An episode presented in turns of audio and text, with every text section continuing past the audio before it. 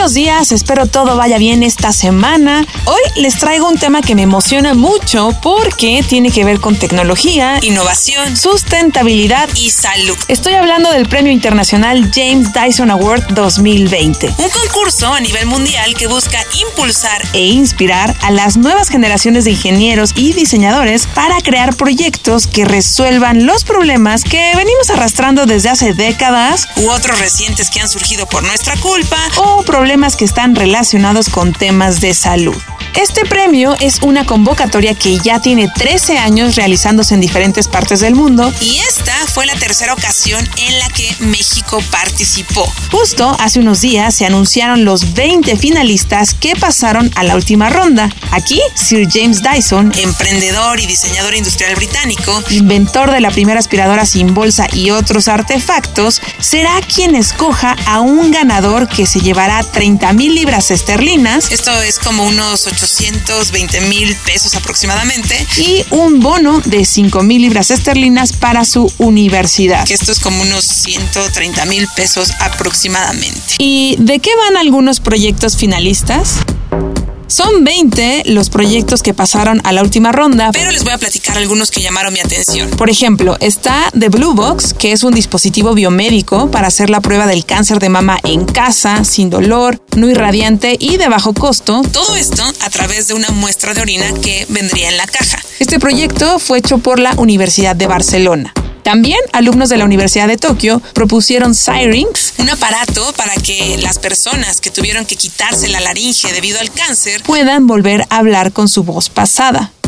Además, estudiantes del Instituto de Tecnología Black King en Suecia idearon un guante protector reciclable de un solo uso llamado Reglow como una solución a los enormes desechos causados por guantes personales que pues son de plástico y son desechables. Y otro proyecto es X-Tile, una teja que puede reflejar la luz y el calor así como el frío. Si está arriba de los 20 grados centígrados, absorbe la luz y cambia su color a blanco, dando calor. Si está por debajo de 20 grados centígrados, se vuelve de color negro y enfría la temperatura. Esto permitiría a los edificios autorregular su temperatura según las propiedades de absorción y reflexión de la luz del techo. Una idea del Politécnico de Turín en Italia. México también tuvo grandes ideas y aunque no llegó a la etapa final, se reconoció la labor de varios proyectos mexicanos. Tal es el caso de Vital, una especie de termo o dispositivo que absorbe el agua sucia y la limpia hasta en un 98% gracias a un filtro cerámico de bajo costo. Esto fue hecho por Idalesio Gaitán de la Universidad Autónoma de San Luis Potosí.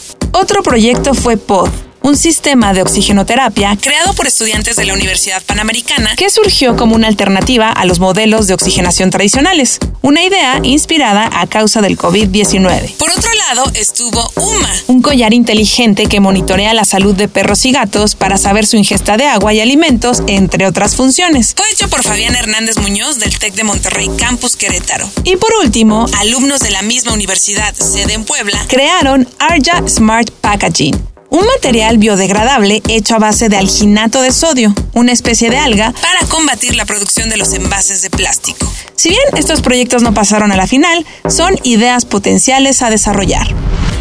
En conclusión, les quise platicar de este tema porque en esta vida ajetreada es bueno hacer una pausa y reflexionar sobre el futuro de la humanidad. Aunque suene serio, de verdad es importante. También el futuro de todos los seres y el medio ambiente. Si ya vieron el documental Una vida en nuestro planeta de David Attenborough que está en Netflix, me entenderán mejor. Y por eso se darán cuenta del canal en que me encuentro ahorita. Y si no lo han visto, pues corran a hacerlo. De verdad es una tarea muy buena para este fin de semana. El documental les dará un poco de perspectiva en la importancia de la creación de este tipo de productos, que en este caso, que es una convocatoria de tecnología, los productos no solo deben tener esta característica y un diseño amigable para poder ganar, sino también la visión de que estos creadores puedan llevar a la realidad sus ideas de negocio. Será hasta el 16 de noviembre que sepamos qué invención se llevará el primer lugar de esta convocatoria. Mientras, si quieren ver los proyectos, entren a la página jamesdysonaward.org. Vale la pena echarles un ojito y también estudiantes mexicanos vayan preparando sus ideas porque en marzo se abre la siguiente edición. Ya saben que me pueden dejar sus comentarios en mi cuenta de Twitter arroba aura-bajo y los invito a escuchar mi podcast Aura el Futuro que está en Spotify y otras plataformas. Nos escuchamos la próxima semana y tengan un bonito día. Sopitas. Sopitas. Por aire libre.